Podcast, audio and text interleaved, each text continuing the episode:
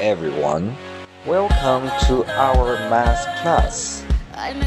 Today, we will learn about multiplying and dividing positive and negative numbers. When we talked about adding negative and positive numbers in the tutorial, I've already made very clear about when negative sign join in calculation. We just need to add one step. Sentence the final answer's negative or positive sign first, and then using the absolute value to do the calculate part. No matter it is which kind of operation signal.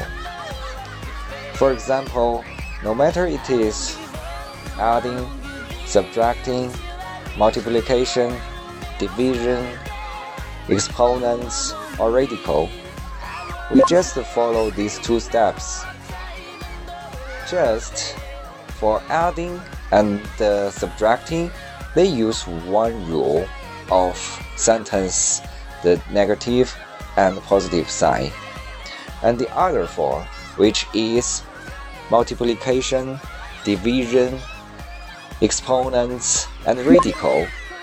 These four operation sign is using another sentence rules for positive or negative sign sentence. In last class, we already made clear of how to sentence the negative or positive sign in adding and subtraction when negative sign is in the calculation. In this class, we will talk about rules on how to sentence the negative or positive sign when negative sign is in the multiplication. Before we start, I want to tell you again. For division, exponents, and radical, they are using the same sentence rules with multiplication. Because when we divide a number, it is equal to multiply its reciprocal. So the rule for sentence division is the same as multiplication. And the exponents is a special kind of multiplication actually.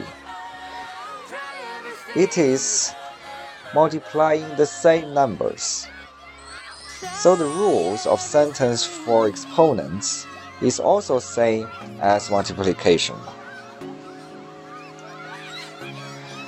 The radical is an inverse operation of exponents. That's why the radical is also have the same operation and sentence rules with multiplication. The way of sentence the final answer's negative or positive sign is very simple actually. We just need to count the number of ne negative signs. Or let's say we just count how many negative numbers there are. If there are an odd number of negative numbers, the answer is negative. If there are an even number of negative numbers or negative signs, the answer is positive. After we sentence the answer's negative or positive sign, we just calculate their absolute value according to the operation signs, no matter it is multiplication, division, exponents, or radical. As I said, these four operation signs have the same rules when sentenced the positive or negative sign. So, we already understand how to multiply and divide positive and negative numbers it is just like this easy. Very well. Today's class is over. Last but not the least, remember to practice and find math in your daily life. Class dismissed. See you next time.